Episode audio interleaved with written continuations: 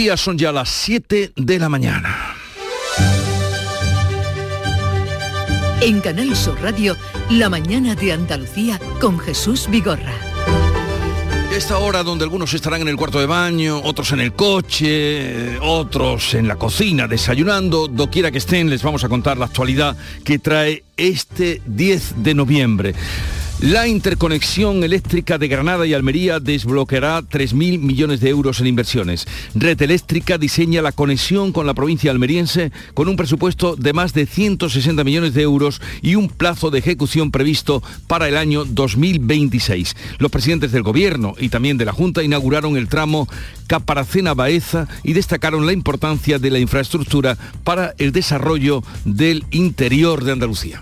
Hoy no solo estamos inaugurando una infraestructura energética aquí en Baza, hoy lo que estamos haciendo es corregir y poner fin a un agravio histórico. Un proyecto que ha llevado mucho tiempo, como todos ustedes saben, y que es decisivo para el propio desarrollo industrial y socioeconómico de Andalucía Oriental la Andalucía Oriental, eh, que aguarda desde luego esta comunicación y otras que están por llegar. Vía libre a la ley de economía circular sigue adelante en el Parlamento con el apoyo de todos los grupos menos Vox. La norma cuenta con una partida de 43 millones de euros en los próximos presupuestos y busca compaginar el desarrollo económico con la protección al medio ambiente. Y oigan esto, COE, la patronal, CEPIME y ATA dejan sola a la plataforma de defensa del transporte en la convocatoria de huelga que está prevista para el próximo lunes. Así el presidente de los empresarios andaluces, Javier González de Lara, al igual que el del gobierno, ha pedido sensatez a los transportistas quedan unos días por delante para que de alguna forma se entre en la sensatez, en la coherencia de los propios convocantes. Eh, lo que pedimos es que seamos todos solidarios. Nosotros lo que les pedimos es sensatez, les pedimos comprensión y sobre todo solidaridad. La Fiscalía reclama los vídeos íntegros del salto a la valla de Melilla que mm, tuvieron lugar en los sucesos del pasado mes de junio. También el defensor del pueblo ha reclamado las grabaciones. Las ONGs reclaman llevar ya el caso a la justicia para esclarecer las muertes de los inmigrantes y Yolanda Díaz pide una comisión de investigación. Moscú se retira de Gerson. La contraofensiva ucraniana obliga a las tropas rusas a marcharse de la ciudad ucraniana un mes después de la anexión que mm, con eh, gran ligereza proclamó Putin. Y en Estados Unidos los datos eh, de mm, las elecciones que se han celebrado confirman la victoria de los republicanos en el Congreso, aunque menos holgada de lo que se esperaban y se mantiene la incertidumbre en lo que pasará en el Senado. Y San Roque, el pueblo de Cádiz, despide a su artista más internacional, Carlos Pacheco. El Ayuntamiento Gaditano decreta dos días de luto por la muerte del dibujante de cómics, fallecido como consecuencia de una enfermedad degenerativa. Pacheco ilustró los superhéroes de la Marvel, era conocido como el gaditano de la Marvel, eh, Carlos Pacheco, que mm, en paz descanse y que nos ha entristecido desde luego esta mañana a todos. Hace pues poco menos de un año lo entrevistábamos en una larga charla en la mañana de Andalucía y no dejaba de hablarnos de sus proyectos y de su buena consideración en el mundo del cómic. En cuanto al tiempo, el día viene con nubes y claros. Hay previsión de lluvias en el extremo oriental y de máximas en aumento en general, salvo en el litoral mediterráneo, donde va a refrescar. Los vientos soplan del este.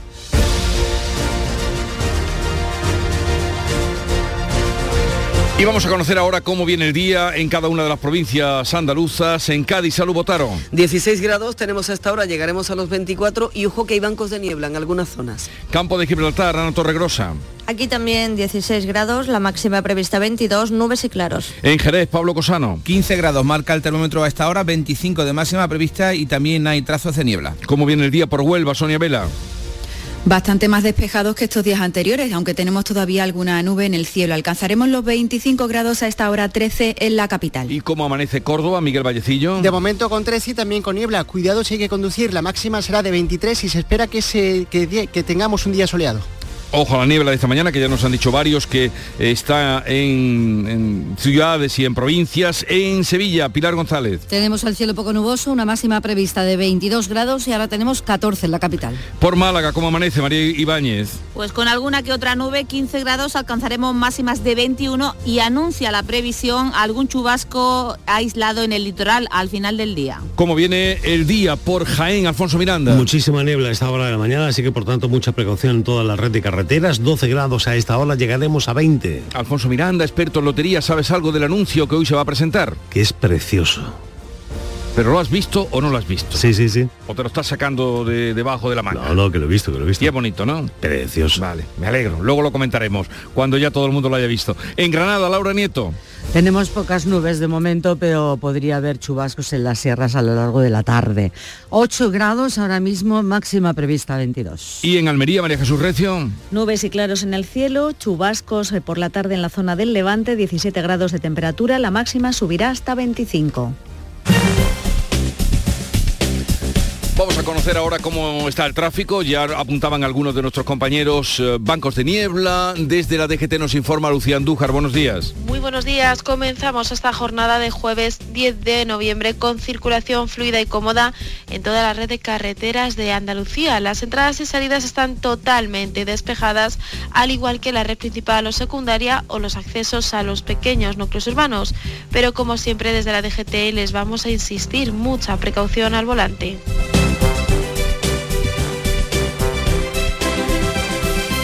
7, 6 minutos de la mañana.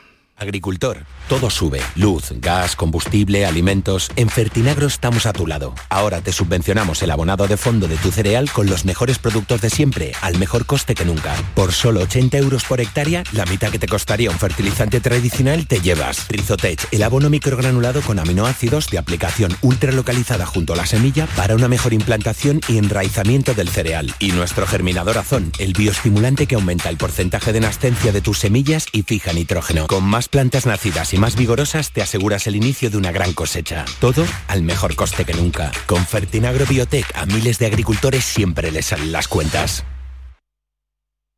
Hambre de librerías, de bibliotecas, de devorar novelas y cómics. Hambre de bailar y ver bailar. Alimentarnos de teatro, de ópera, de zarzuela, de conciertos, de museos y exposiciones. Hambre de aplaudir.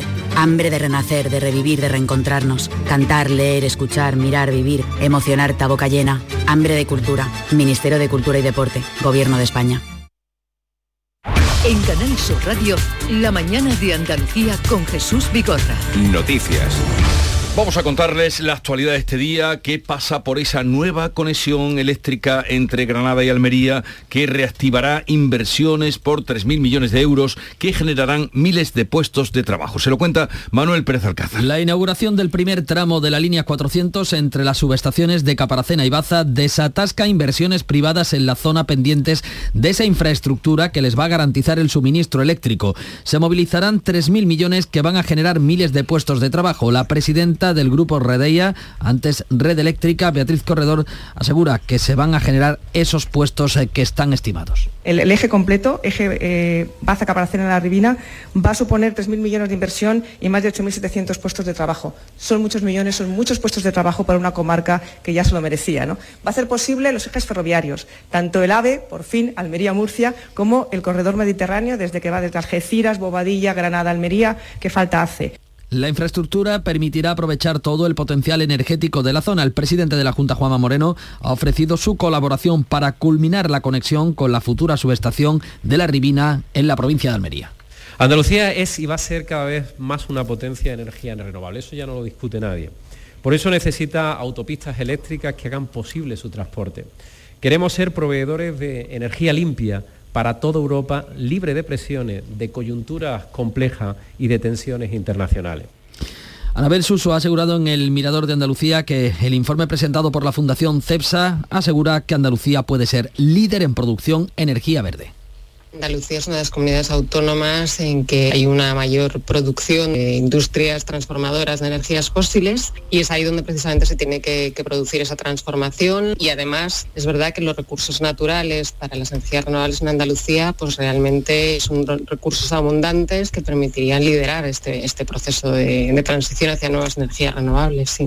La culminación de la línea permitirá electrificar el corredor mediterráneo y el AVE Murcia-Almería. La luz vuelve a subir, por cierto, hoy un 8,6% hasta los 151 euros el megavatio hora. Vamos a hablar ahora de una ley que se quedó colgada en la pasada legislatura, a punto de ser aprobada. El Parlamento ahora da luz verde a la futura ley andaluza de economía circular que pretende un desarrollo económico sostenible en Andalucía. Ana Giraldez. El Pleno ha rechazado la enmienda a la totalidad de Vox, por lo que la ley inicia ahora su trámite cuenta ya con 43 millones en los próximos presupuestos, 24 millones para tratamiento de residuos y 18 para infraestructuras como puntos limpios o vertederos. El consejero de Sostenibilidad, Ramón Fernández Pacheco, asegura que la ley pretende abrir nuevos mercados con materiales de reciclaje y extrayendo cada vez menos elementos de la naturaleza.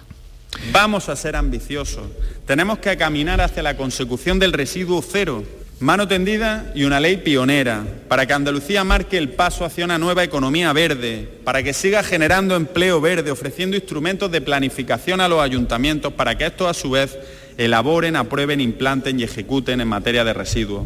La ley favorece el reciclaje de aguas para riego y procura también la limpieza de fondos marinos. Además, la Junta presenta hoy la estrategia para una minería sostenible en Andalucía 2030. Ley de economía circular que no es otra cosa, para que ustedes lo entiendan, que lo que hacían nuestras abuelas, aprovecharlo todo. La plataforma de defensa del transporte se queda sola o cada vez más sola en la huelga que ha convocado a partir del próximo lunes. Paco Ramón. Las organizaciones de empresarios y autónomos no apoyan ese, esa convocatoria de huelga y se oponen a la plataforma. El presidente de la Confederación Andaluza de Empresarios, Javier González de Lara, les pide sensatez y solidaridad. Quedan unos días por delante para que de alguna forma se entre en la sensatez y la coherencia de los propios convocantes. Eh, lo que pedimos es que seamos todos solidarios. Nosotros lo que les pedimos es sensatez, les pedimos comprensión y sobre todo solidaridad. A pesar de esa amenaza de huelga, el director general de la Confederación Andaluza de Empresarios de Alimentación y Perfumería, Álvaro González Zafra, asegura que no han detectado picos de demanda por temor al desabastecimiento. Afortunadamente el consumo se mantiene estable en los mismos niveles que estaba y no ha habido picos de demanda excepcionales. Es cierto que todavía queda para que entre en vigor ese paro, que confiamos impere el sentido común y la lógica y no se lleve a la práctica finalmente, pero de momento el consumo se mantiene estable en los supermercados. Desde el Gobierno se insiste en pedir responsabilidad a los transportistas, lo dice la ministra del ramo Raquel Sánchez. Llevo unos días haciendo un llamamiento a la responsabilidad. Hemos conseguido con los transportistas pues, un escenario absolutamente diferente. No se dan causas que justifiquen un paro que va a perjudicar en primer lugar al sector, pero desde luego que va a perjudicar al conjunto de la sociedad española. El PP acusa al gobierno de inacción para evitar este conflicto. Pues a partir de las 8 hablaremos con Juan José Gil, que es secretario general de FENADISMER, la Federación Nacional de Asociaciones de Transporte en España, una de las más fuertes. Andalucía lidera la demanda de compra de vivienda en España. Superan dos puntos a Cataluña y Madrid. Cifras eh, que son fruto de un desequilibrio entre demanda y oferta que en el caso del mercado del alquiler es aún más acusado. Según la directora de estudios y portavoz de Fotocosa, María Matos, en los últimos cinco años el precio precio del alquiler ha subido un 51%. Málaga alcanza precios máximos tanto en la venta como en el alquiler desde la burbuja de 2007. Y entre las razones de estos incrementos encontramos que la demanda de alquiler ha resurgido de manera tan rápida que al mercado no le está dando tiempo a poder absorberla, así como también ese descenso de la oferta que se ha reducido de manera muy significativa en, eh, los últimos eh, meses que llevamos de año. Después de Málaga, las provincias más caras para comprar una vivienda en Andalucía son Granada, Cádiz y Sevilla. Sevilla ha sido elegida capital europea del turismo inteligente en 2023. La Comisión Europea ha elegido la capital andaluza entre 28 candidatas de 13 países. Bruselas distingue con esta capitalidad a los destinos que han apostado por innovar para hacer más sostenible el desarrollo turístico. El jurado ha valorado al completo programa de actividades que va a desarrollar Sevilla durante todo el año. Incluye acciones divulgativas, congresos para expertos y para el sector sector a nivel internacional. La Comisión Europea ha acordado flexibilizar las reglas fiscales de cada país a su deuda con un límite del 3%. España tiene problemas para gestionar y gastar los fondos europeos, por lo que podría perder en las próximas asignaciones. La propuesta de la Comisión para retomar las normas de déficit y deuda suspendidas durante la pandemia vuelve a ese límite del 3% de ajuste del gasto, pero adapta también el ajuste del déficit a la deuda de cada Estado con multas de menor cuantía. Por otra parte, sobre la gestión de los fondos europeos, España teme no poder gastar todo el dinero que tiene presupuestado y tener que pasar recursos a 2023. Hasta la fecha, nuestro país ha recibido más de 30.000 millones de euros que se han ido justificando para desbloquear el dinero comunitario, pero en algunos casos con asterisco por no poder acometer un cumplimiento total, sino parcial de lo presupuestado. La Fiscalía reclama, y lo reclama con contundencia al Ministerio del Interior, más vídeos de la tragedia de Melilla para su investigación sobre el asalto a la valla que costó la vida a decenas de inmigrantes. El Ministerio Fiscal ha solicitado ampliar la solicitud de pruebas a la luz de los vídeos publicados esta semana que evidencian la presencia de inmigrantes muertos en territorio español, a pesar de que el gobierno lo niega. Forma parte de las dirigencias abiertas cuyo plazo concluye en diciembre, aunque es prorrogable. El Ministerio del Interior ha contestado que todo el material audiovisual ya ha sido entregado, el vídeo completo con la secuencia de acontecimientos sin editar. Alberto Núñez Feijó ha advertido que ni Marlasca ni Pedro Sánchez pueden ocultar la verdad de lo sucedido. Si el ministro persiste en la opacidad y en la ocultación de los hechos, y si el ministro no quiere dar las explicaciones que inevitablemente merece la ciudadanía española, el presidente del gobierno tiene que tomar una decisión. Los socios morados del gobierno aumentan la presión. La vicepresidenta Yolanda Díaz pide una comisión de investigación. He sido clara desde el primer momento, con los derechos humanos no se juega, los derechos humanos no son relativizables y como he dicho desde el primer minuto, sí necesitamos una profunda investigación para conocer con exhaustividad lo que ha pasado. Insisto, con los derechos humanos no se juega. El Congreso decide la próxima semana sobre la comisión de investigación que plantean, que plantean nueve de los partidos que apoyan habitualmente al gobierno. Ya en la crónica política, Podemos mantiene el pulso a Yolanda Díaz sobre la futura candidatura en las elecciones generales del próximo año. Los morados han publicado un vídeo en el que aparece Irene Montero con la palabra presidenta. Pablo Iglesias recuerda que las encuestas dan una intención de voto a Podemos del 41% y a sumar de apenas un 17%. Con esa correlación, todos tenemos que ser humildes y respetuosos. Yolanda Díaz sigue esquivando el cuerpo a cuerpo, pero defiende su proyecto al margen de presiones. El gobierno andaluz convoca esta semana a los grupos parlamentarios para abordar ayudas a familias y al proyecto de los presupuestos. Se trata de la segunda ronda de encuentros. El consejero de la presidencia ha mostrado en estos micrófonos voluntad de diálogo en torno a los presupuestos para el año que viene y también la puesta en marcha de nuevas ayudas que palíen la incidencia de la inflación en las familias andaluzas. Creo que Juanma Moreno se comprometió a que habría otra forma de gobernar con mayoría, aquella del rodillo desapareció, desde luego con el gobierno de Juan Moreno no existe ya.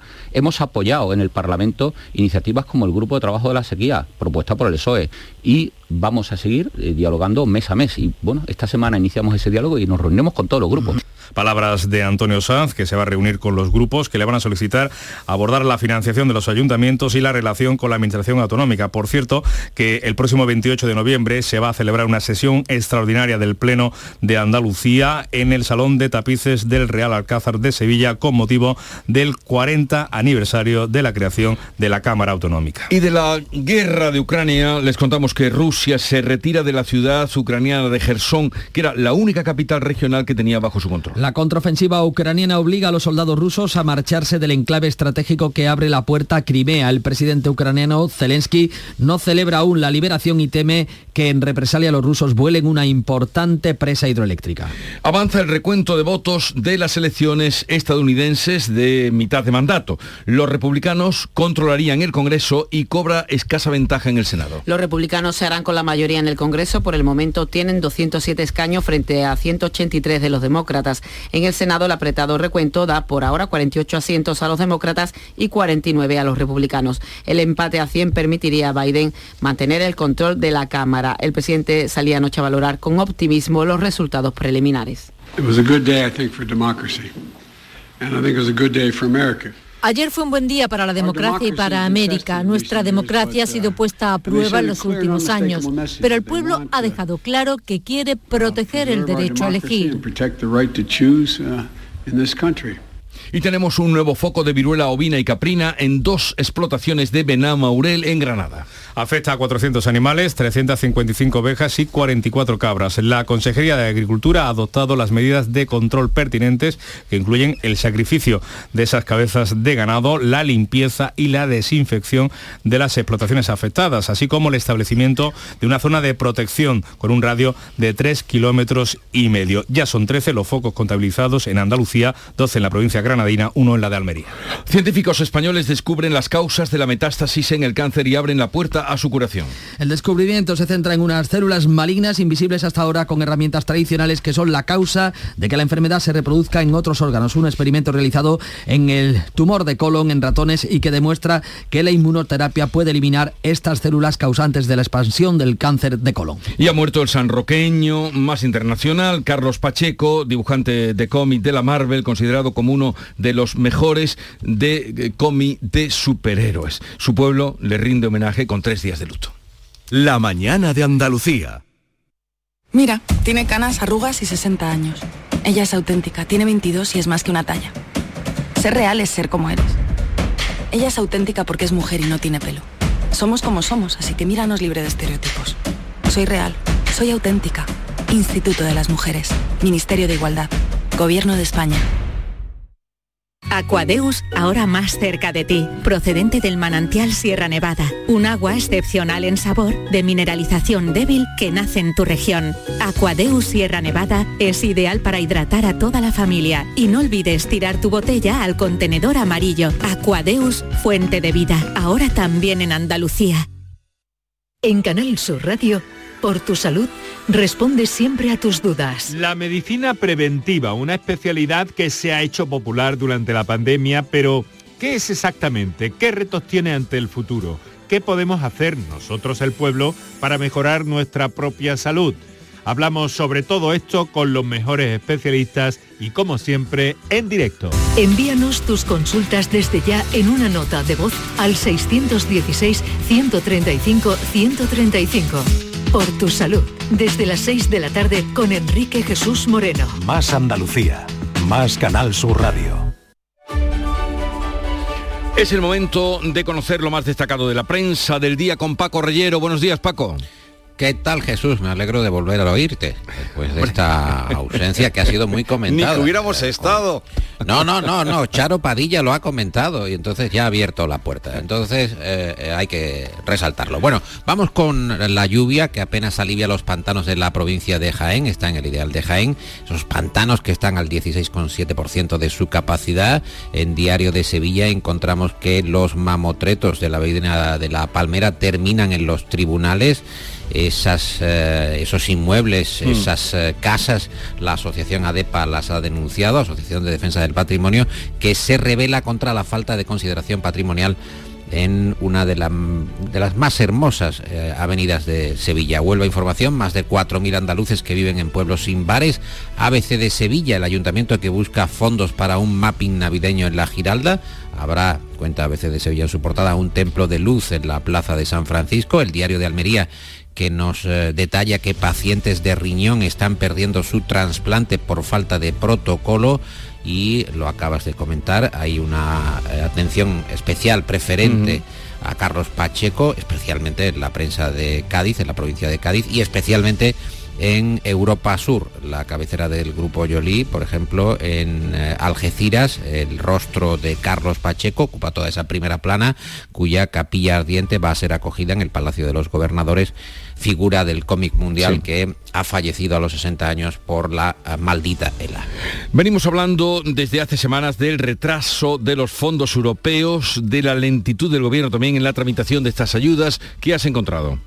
Y hoy el español que publica que la gigafactoría de baterías de coches de Volkswagen, concretamente en segundo, va a ser el primer gran fruto de los fondos de la Unión Europea, que las obras van a empezar antes de marzo, hay más fondos públicos, hay más dinero público para que se lleve a cabo esa operación industrial. El mundo cuenta que el exceso de muertes se dispara en España y que la sanidad, el Ministerio no conoce o no puede explicar la causa con exactitud. De Objective publica que Podemos medita ya dejar el gobierno de Pedro Sánchez de España. En primavera dejaría el gobierno, según esta información, si Yolanda Díaz no cambia el tono, no cambia el entendimiento. Recordemos que en mayo hay elecciones, en mayo del año que viene. En diferentes cabeceras, por ejemplo en el español, Yolanda Díaz que pide a Pedro Sánchez responsabilidades por la tragedia de Melilla.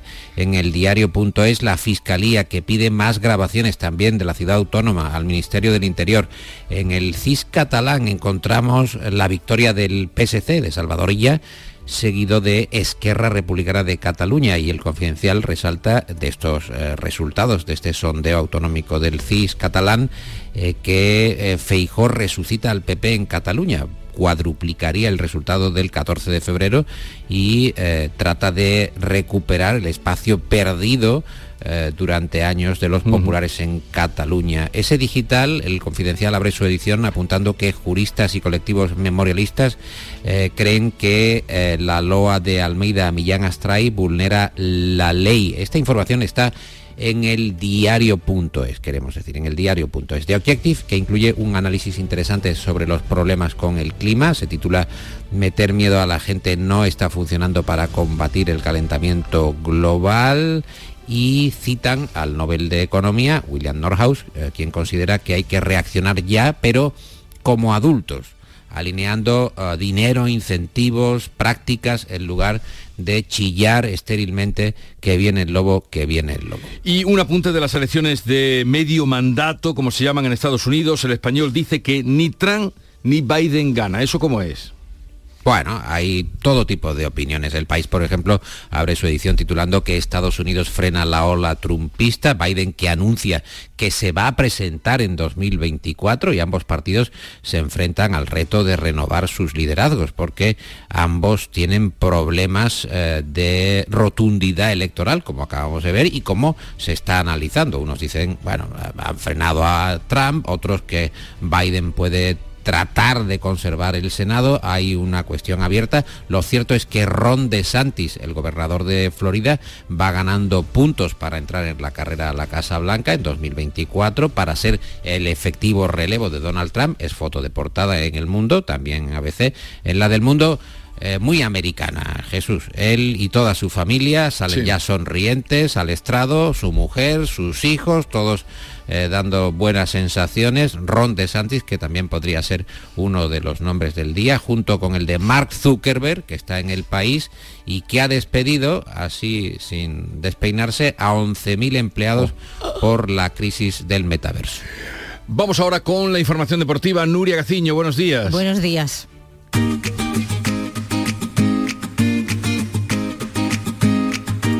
Vitaldent les ofrece este programa.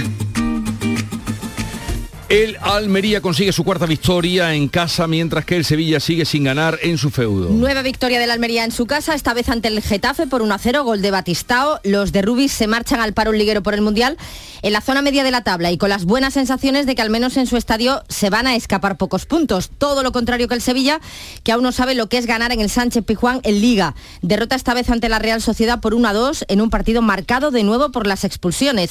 Primero la de Rakitic y poco después la de Nianzú. Las dos fueron en la primera parte y en las dos hubo que echar mano del bar, al igual que Sánchez Martínez en el derby del Cerro Grande no vio ni una. A pesar de contar con dos jugadores menos, el Sevilla jugó mucho mejor con nueve. Con este resultado el Sevilla podría irse al parón en puestos de descenso. Dependerá, entre otras cosas, de lo que haga el Cádiz esta noche en el Bernabéu. Y es que si el Cádiz le gana o le empata al Real Madrid esta noche, pasará en la clasificación al Sevilla que se metería, por tanto, en descenso. Y el Cádiz, a su vez, eh, además de intentar dar la sorpresa en el Bernabéu, si el Celta de Vigo pierde en Vallecas, el equipo cadista podría salir esta jornada de la zona peligrosa. También juega hoy el Betis, viaja a Valencia, donde espera sumar los tres puntos que le permitan recuperar los puestos Champions. En la Copa del Rey de Balonmano, el Trops Málaga, equipo de la División de Honor Plata, ha dado la gran sorpresa en la segunda ronda copera tras apear de la competición al Vidasoa Irún.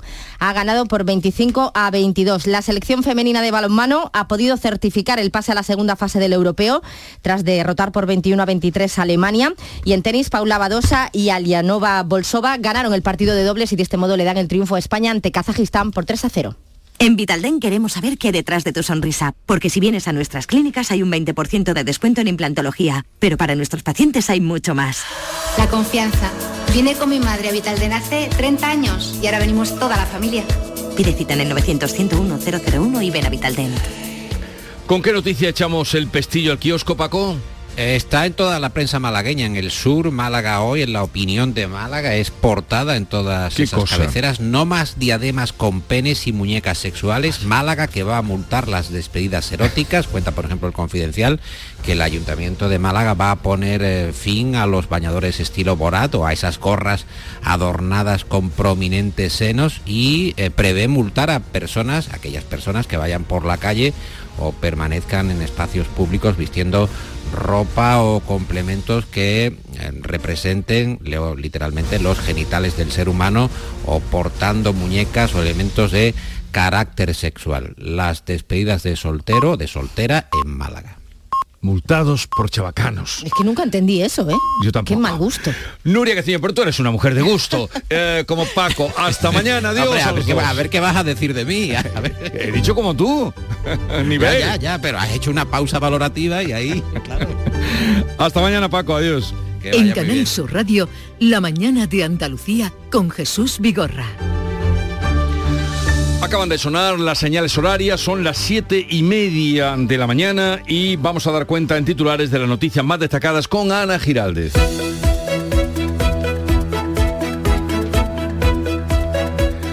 La interconexión eléctrica de Granada y Almería desbloqueará 3.000 millones de euros en inversiones. Tras la inauguración del tramo Caparacena-Baza por los presidentes del Gobierno y de la Junta, Red Eléctrica diseña la conexión con la provincia almeriense con un presupuesto de más de 160 millones de euros y un plazo de ejecución previsto para el año 2026. La ley de economía circular. Sigue adelante en el Parlamento con el apoyo de todos los grupos menos Vox. La norma cuenta con una partida de 43 millones de euros en los próximos presupuestos y busca compaginar el desarrollo económico con la protección del medio ambiente. Huelga de camioneros con menos apoyos. COE, CEPIME y ATA dejan sola a la plataforma de defensa del transporte en la convocatoria del paro a partir del próximo lunes. El gobierno pide responsabilidad a los transportistas y el PP le pide al Ejecutivo que trabaje.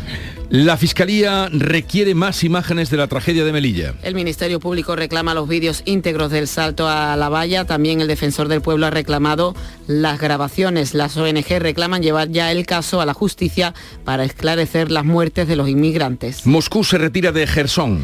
La contraofensiva ucraniana obliga a las tropas rusas a marcharse de la ciudad ucraniana un mes después de la anexión de Putin. Y en Estados Unidos los datos confirman la victoria de los republicanos en el Congreso, aunque menos holgada de lo esperado, se mantiene la incertidumbre en el Senado. San Roque despide a su artista más internacional, Carlos Pacheco. El Ayuntamiento gaditano decreta dos días de luto por la muerte del dibujante de cómics fallecido como consecuencia de una enfermedad degenerativa. Pacheco ilustró los superhéroes de Marvel y DC durante los últimos 30 años. Y en cuanto al tiempo para hoy, Se esperan cielos con intervalos nubosos en la vertiente mediterránea sin descartar chubascos ocasionales. Cielos poco nubosos en el resto. Las temperaturas con pocas variaciones y los vientos de componente este flojos en el interior, componente oeste flojo en el estrecho y girando por la mañana a levante, arreciando durante el día. o sea que si cae algo de lluvia, será casi por casualidad. Mira, tiene canas, arrugas y 60 años. Ella es auténtica, tiene 22 y es más que una talla. Ser real es ser como eres. Ella es auténtica porque es mujer y no tiene pelo. Somos como somos, así que míranos libre de estereotipos. Soy real, soy auténtica. Instituto de las Mujeres, Ministerio de Igualdad, Gobierno de España. Tú y tu nuevo coche. Con el préstamo motor de Cajamar, elige tu coche ideal y nosotros nos ocupamos del resto.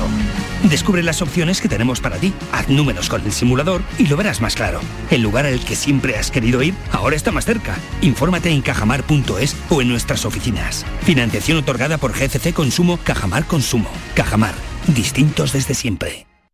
Las claves económicas con Paco Bocero. Paco, buenos días. Buenos días Jesús, ¿qué tal? Eh, Bien, bien. Vamos a ver qué nos tienes hoy preparado o sobre qué claves eh, tenemos que estar atentos. Pues mira, hoy tenemos muchas claves entre las que esperamos y las que vamos conociendo o confirmando. Pero vamos a empezar por las primeras y que tienen que ver con la evolución de las empresas, porque hoy se va a conocer el último dato de creación y liquidación de sociedades, que como ya sabemos es mensual y que aporta el INE. El último de agosto siguió mostrando las características de meses precedentes. Hay un menor dinamismo en la creación de empresas frente al año pasado, eh, se constituyen con menor capital social suscrito, lo cual representa mayor debilidad y hay también un mayor aumento de empresas liquidadas. Es muy posible que los resultados mantengan la tendencia. Y ya es malo el hecho de que se creen menos empresas y con menos capital y que aumenten los cierres. Porque atendiendo a la evolución de los concursos empresariales, en octubre rozaron los 900, que es el peor mes registrado desde 2013. En octubre 900. Exactamente. Bueno, esto era algo que se esperaba tras el fin de la moratoria concursal de finales de junio, de la que ya hemos hablado, de la que tú nos has hablado otras veces. Bueno, así es Jesús, esto era algo previsible tras el fin de la moratoria, perdón, y los expertos siguen manteniendo que el proceso se va a prolongar hasta final de año. De hecho, las disoluciones, el paso definitivo a la separación, aumentaron un 25% en octubre frente a septiembre, casi 2.100, lo que da una idea de la magnitud de la situación. Así que veremos hoy el dato, aunque vaya con retraso de sociedades, y esperemos que siendo previsiblemente malo, no lo sea demasiado. Bueno, esperemos que así, sea. ¿Y qué más tenemos? Pues el dato internacional más esperado hoy, que es el IPC en Estados Unidos, y que va a influir más en la marcha de los mercados financieros y de rebote en los europeos que los resultados de las elecciones legislativas allí. Ahora bien, una pequeña curiosidad a modo de anécdota. La bolsa americana ha subido un 16% de media en el tercer año de un presidente en primer o segundo mandato y sin contar el color político, sea republicano o demócrata. No es que esto vaya a suceder, pero no deja de ser curioso y como te puedes imaginar, pacto de todo tipo de especulaciones sobre lo que sucederá el año que viene. Claro que también porque este año las bolsas se han dejado ya en el mundo un 20% de su valor. Pero lo que sí no es una especulación es la cifra de un despido anunciado los 11.000 empleados de Meta, de Facebook, un 13% del total de trabajadores de la compañía en todo el mundo. Y las razones que ha dado su fundador y consejero delegado, que se equivocó con las expectativas abiertas con la pandemia, lo que provocó un aumento descomunal de los ingresos de las tecnológicas. Dos años y medio después, esas expectativas han volado y la inversión en el metaverso, sumada a la caída igualmente muy llamativa de los ingresos de la compañía, dice que le han llevado a esta situación de la que asume toda la responsabilidad. Asume toda la responsabilidad, pero son 11.000 los empleados que se van a la calle. Bueno, parece entonces que se le ven los pies de barro al gigante tecnológico. Sí, no te sorprenda si no es el único, porque, por ejemplo, un detalle, los ingresos publicitarios de las redes sociales están cayendo con fuerza este año y las perspectivas para el próximo son inciertas. Pero de esto ya hablaremos. Ah, estaremos atentos a lo que cada mañana nos cuenta Paco Vocero. Un saludo, Paco, que tengas un buen día. Igualmente. Y hasta, mañana, Jesús. Ser jugador de la selección hace que todos los focos estén puestos en ti. Pero esos focos no deberían estar solo sobre nosotros, sino también sobre esos jóvenes que, junto a sus padres y abuelos, siguen haciendo de nuestro país el más rico del mundo. Alimentos de España, el país más rico del mundo. Oye, ¿qué pipas estás comiendo? ¡Qué buena pinta! ¿De verdad me lo preguntas? ¿No las reconoces? Pipas hay muchas en el mercado. Sí, pero pipas reyes son las auténticas, las de siempre, con sal y sin sal. Incluso las del león son de frutos secos reyes. Que sí, que sí, me ha quedado claro. Frutos secos reyes, tus pipas de siempre. Este jueves 10 de noviembre, la tarde de Canal Sur Radio con Mariló Maldonado te lleva al Hospital Vita Sani Internacional hasta Benalmádena, desde donde os contaremos la ampliación de su oferta asistencial y sanitaria de la zona con una clara apuesta por la innovación médica y la excelencia. La tarde de Canal Sur Radio con Mariló Maldonado. Este jueves desde el Hospital Vitas Sanit Internacional de Benalmádena, con la colaboración de Vitas. Vivir para cuidarte.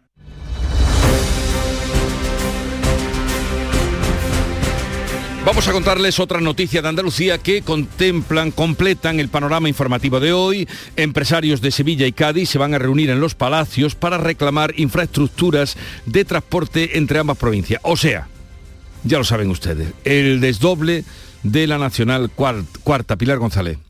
Bajo el lema Infraestructuras, palanca para el crecimiento económico del eje Sevilla-Cádiz, el acto está convocado de manera conjunta por las confederaciones de empresarios y cámaras de comercio de Sevilla, Cádiz, Jerez y Campo de Gibraltar. El alcalde de los Palacios, Juan Manuel Valle, insiste en la necesidad de que el gobierno desdoble de una vez la Nacional Cuarta, el tramo que va de los Palacios a Jerez, que soporta muchísima circulación procedente y hacia el puerto de Algeciras. Sirve para conectar dos provincias muy importantes como son Sevilla y Cádiz, con muchos millones de desplazamientos durante el año y con una salida muy importante de tráfico de camiones que viene desde los puertos de Algeciras buscando el resto de España.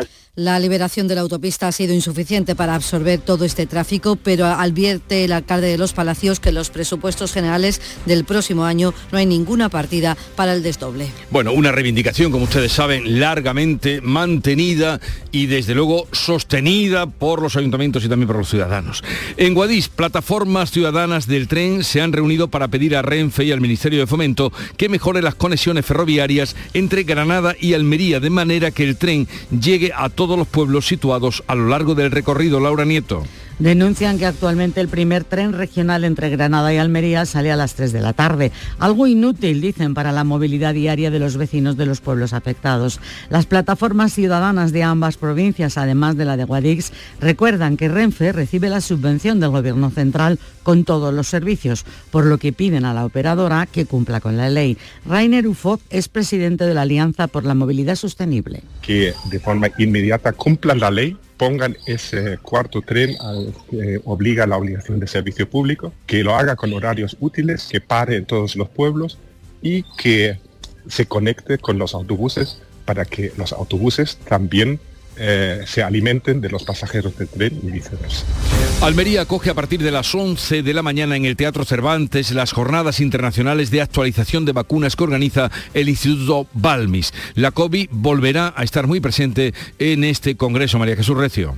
Los expertos hablarán de las novedades en la vacunación frente al virus, las controversias sobre si hay que vacunar a los niños o el estado de la vacunación mundial. El presidente del Instituto Balmis, Francisco Jiménez, recomienda la cuarta dosis de la vacuna de la COVID. Yo recomendaría a las personas que se pongan esta cuarta dosis, sobre todo especialmente a las personas de riesgo. No olvidemos que la pandemia no ha acabado, que todavía el virus sigue teniendo mutaciones y que la inmunidad no es duradera. Conoceremos novedades en la vacunación de la gripe, la neumonía o los meningococos. Insisten en la importancia de la vacunación, dejan un dato previo a nivel mundial. La vacunación infantil, por ejemplo, ha sufrido en 2021 el mayor descenso de los últimos años. Y nuestro compañero Enrique Jesús Moreno va a recibir el premio del Instituto Balmis por su labor periodística en el programa Por tu Salud de Canal Sur Radio. Pues felicidades para nuestro querido Enrique Jesús Moreno. El Ayuntamiento de Málaga va a regular las despedidas de soltero y va a prohibir, entre otros, ir desnudo por la calle o con esas cosas horribles de, los tangas eh, o llevar complementos sexuales en la cabeza, ¿verdad? Cuéntanos, María Ibáñez. Pues el Ayuntamiento de Málaga ha publicado en el portal municipal de participación ciudadana el borrador que pretende incorporar a la normativa local para que cualquier persona pueda realizar sus aportaciones. En ese borrador se señala que salvo autorización municipal para lugares concretos se prohíbe transitar o permanecer en espacios públicos sin ropa o únicamente en ropa interior, con ropa o complementos que representen los genitales del ser humano o con muñecas o elementos de carácter sexual. En definitiva, comportamientos muy comunes en la defensa pedidas de soltero. Hay de plazo para presentar alegaciones a este borrador hasta el próximo 22 de noviembre. Ya era hora que se hiciera algo, que se tomara alguna medida en este sentido eh, después de lo que vemos en las ciudades. El Tribunal Superior de Justicia de Andalucía ha recibido ha rebajado un año la condena del exalcalde de Linares, Juan Fernández, al estimar parcialmente el recurso que interpuso contra la sentencia de la audiencia de Jaén, que lo impuso cuatro años eh, de cárcel por malversación de caudales públicos. ¿No es así, Alfonso Miranda? Efectivamente, según los hechos probados, el que fuera alcalde de Linares se apropió mensualmente de sobresueldos de hasta 1.700 euros entre los años 2011 y 2017. Eran fondos destinados al funcionamiento del grupo municipal, a pesar de contar con de educación exclusiva como alcalde. Ahora el alto tribunal por este delito le impone una condena de tres años, al entender que no es aplicable el tipo agravado. A pesar de ello, la sentencia asegura que la cantidad malversada, más de 120.000 euros en sobresueldos, comporta un plus de reproche al tratarse de un alcalde, por lo que no impone la pena mínima que corresponde al tipo básico. En la provincia de Cádiz, bronca en el pleno del Ayuntamiento del Puerto entre un concejal del PP y otro del PSOE. ¿Qué pasó, Salud Botaro? Una trifulca cuando se debatía una moción en la que se hablaba sobre el reparto de publicidad institucional y eso derivó en un enfrentamiento a empujones en el que intervinieron un concejal del PP, Javier Bello, el del PSOE, David de la Encina, cargos de confianza. Este era uno de los momentos.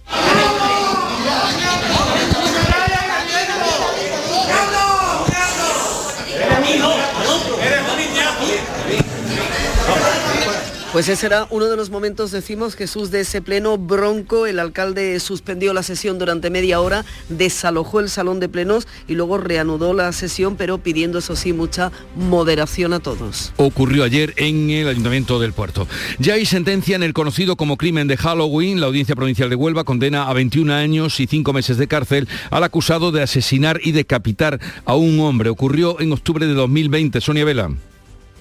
Eh, condena por el asesinato y la profanación del cadáver de la víctima y deberá además indemnizar con 205.000 euros a la familia del hombre al que asesinó. En la sentencia judicial se considera probado que el acusado mató a golpes en la cabeza al hombre utilizando un aparato metálico, un calentador. Luego le cortó la cabeza, la metió en una bolsa de plástico y se paseó con ella por la calle. Llegó a mostrársela a varios viandantes, incluso algún niño. Eso ocurrió un 31 de octubre, lo que ha hecho que se conozca ese caso como el crimen de Halloween. Llegamos así a las 7.45 5 minutos de la mañana, 8 menos cuarto, tiempo ahora para la información local. Atentos. En la mañana de Andalucía de Canal Sur Radio, las noticias de Sevilla. Con Pilar González. Hola, buenos días. Los agricultores del Bajo Guadalquivir alertan de la mala cosecha de este otoño, poca producción y altos precios. Sevilla ha sido elegida capital europea de turismo inteligente y en Los Palacios hoy reunión de empresarios de Sevilla y Cádiz para reclamar el desdoble de la nacional. En deportes, el Sevilla ha vuelto a perder y juega hoy el Betis. Enseguida se lo contamos antes el tráfico. Hay pequeñas retenciones en las autovías de acceso a Sevilla por Coria, Mairena y Utrera y por la de Huelva 6 kilómetros. En el interior de la ciudad, tráfico intenso en las avenidas de entrada. Y en cuanto al tiempo tenemos el cielo con algunas nubes, niebla y temperaturas sin cambios. La máxima prevista 21 grados en Écija, 22 en Sevilla, 23 en Morón, 24 en Lebrija. A esta hora 14 grados en la capital.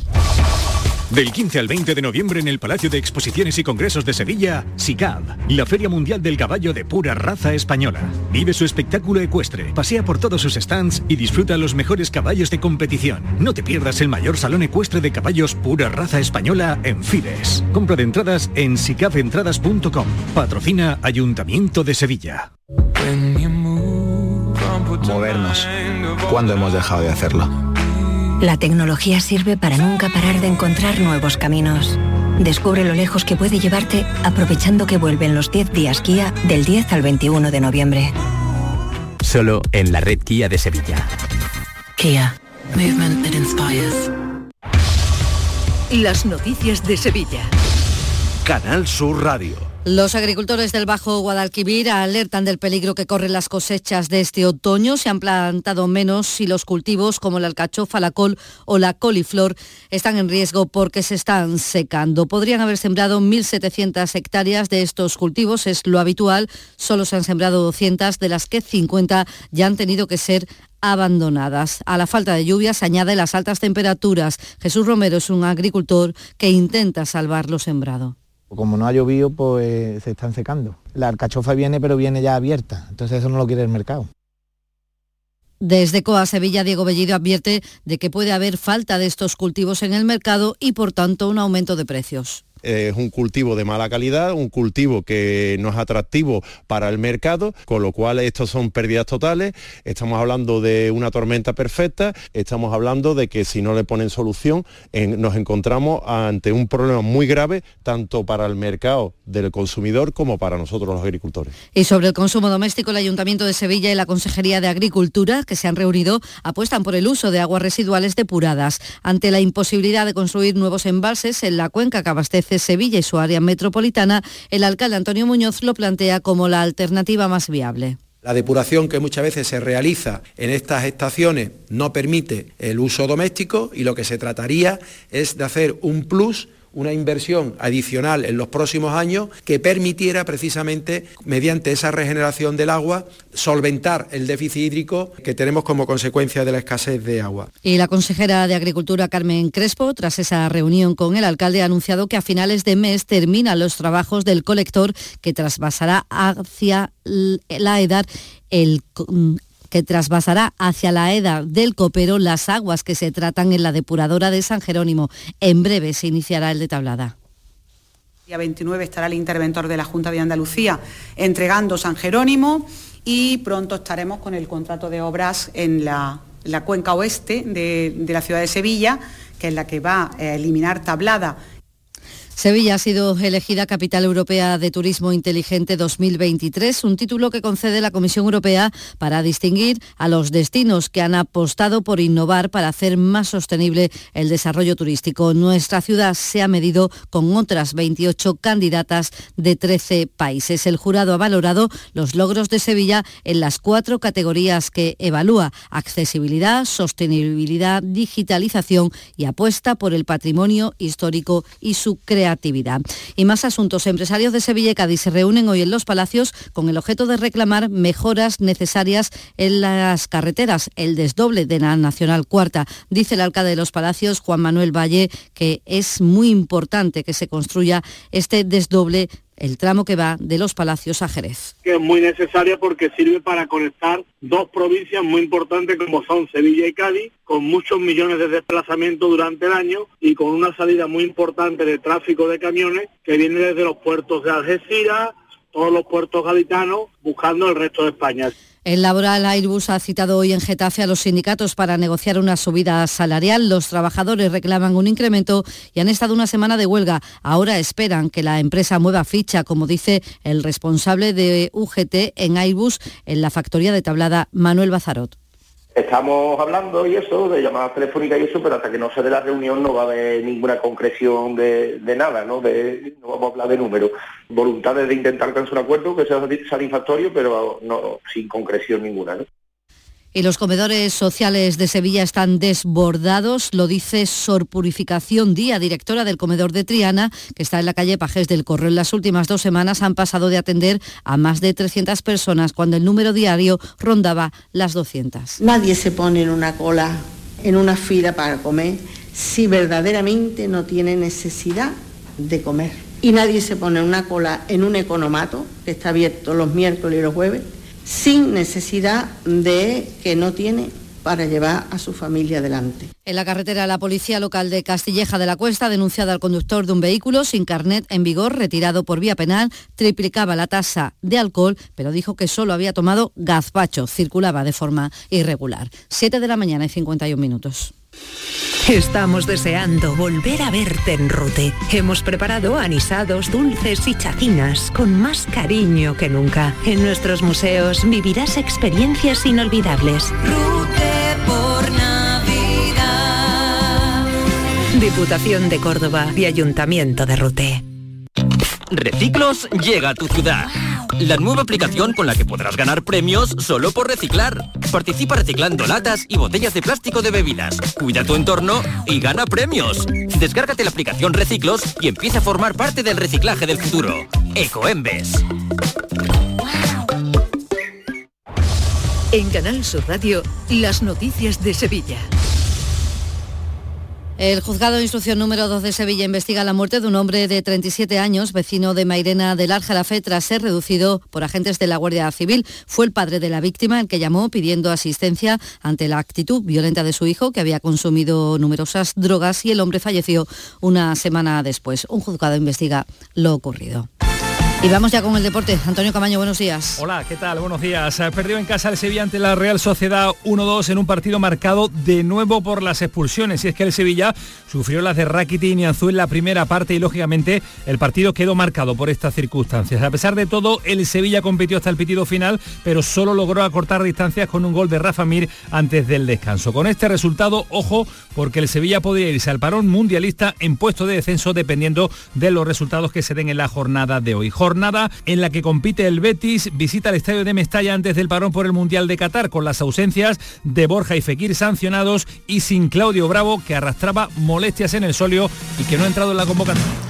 En Cultura les contamos que la película Para Esteve, Retrato de una Semana Santa, ha obtenido siete candidaturas a los premios Goya. La cinta dirigida por Hilario Abad opta a los galardones, entre otros, de Mejor Película, Dirección Nobel y Guión Original. Cuenta la Semana Santa Sevillana desde la mirada del público en la calle. Ha dicho su director aquí en Canal Sur Radio que aunque no consiga ninguna estatuilla, él considera que ya tiene el premio con las siete candidaturas creo que tengo los pies en la tierra y soy muy, vamos a ver, ¿no? Lo que pasa porque la competencia es, ya digo, bestial, queda una fase de nominación y entonces pues todavía pueden pasar muchas cosas. Pero el hecho de estar ahí, el hecho de, de que la Semana Santa de Sevilla como protagonista haya llegado, mm, vamos, estoy contentísimo. La gala de los Goya se celebrará en febrero aquí en Sevilla. Ahora la película se proyecta en el Festival de Cine Europeo que se está celebrando aquí y en este festival se estrena hoy en el Teatro Lope de Vega la película El Secadero que cuenta la vida de un pequeño pueblo campestre. Es el mundo soñado por una niña de ciudad y la prisión que vive una joven de la localidad. Te he visto entrar. Hasta ahora vienes. Anda, ducha, te cambia, te tira para abajo. ¿Por qué no nos habla? ¿Qué te pasa? Tú no te puedes meter en las cosas del secadero. Eso son cosas de mayores. Sugiero que el más triste de los presos... Y las entradas para los conciertos de la gira del cantante Joaquín Sabina salen hoy a la venta, serán nominativas para luchar contra la reventa en canales no oficiales. Aquí actuará Sabina el 1 de septiembre en la Plaza de Toros. A esta hora 12 grados en Carmona, también en Marchena, 14 en Sevilla espiar en la ducha las vecinas. Escuchas La mañana de Andalucía con Jesús Vigorra, Canal Sur Radio. Aquadeus, el agua mineral natural de Sierra Nevada, patrocinador de la Federación Andaluza de Triatlón, les ofrece la información deportiva. 8 menos 5 de la mañana, Nuria Gaciño, buenos días. Muy buenos días. Se van al parón liguero con distinto sabor de boca Almería y Sevilla. Cuarta victoria de la Almería en casa, donde está intratable, esta vez ante el Getafe por la mínima, gracias al gol de Batistao. Los de Rubis se marchan al parón liguero por el Mundial en la zona media de la tabla, son ahora decimocuartos con 16 puntos, de momento a 5 del descenso. Un pequeño respiro que se puede dar el Almería, que ha hecho de su casa un fortín. Al término del partido, Alejandro Pozo se mostraba así de contento y a pensar ahora en la Copa del Rey, primera eliminatoria este próximo fin de semana. Es preocupante.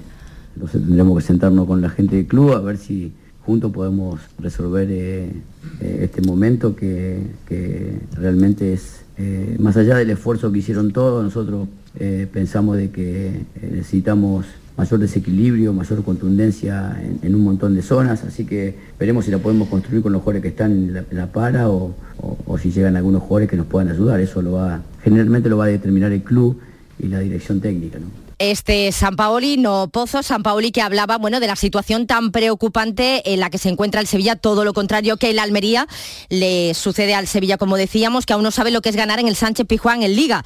Derrota esta vez ante la Real Sociedad por 1 a 2 y la situación, como decíamos, empieza a ser muy preocupante para los de San Paoli, que hoy podrían meterse de nuevo en puestos de descenso. Eh, escuchábamos a San Paoli, pues de una manera bastante elegante pedir más de un refuerzo. Y de nuevo fue un partido marcado por las expulsiones Primero llegaba la de Rakitic en el minuto 28 y poco después, en el 33, la de Niansu. El capitán Jesús Navas ya no sabe qué más les puede pasar. Sí, la verdad que nos está pasando de todo, eh, si no una cosa es otra y, bueno, solo nos queda seguir trabajando y ir a por el siguiente encuentro.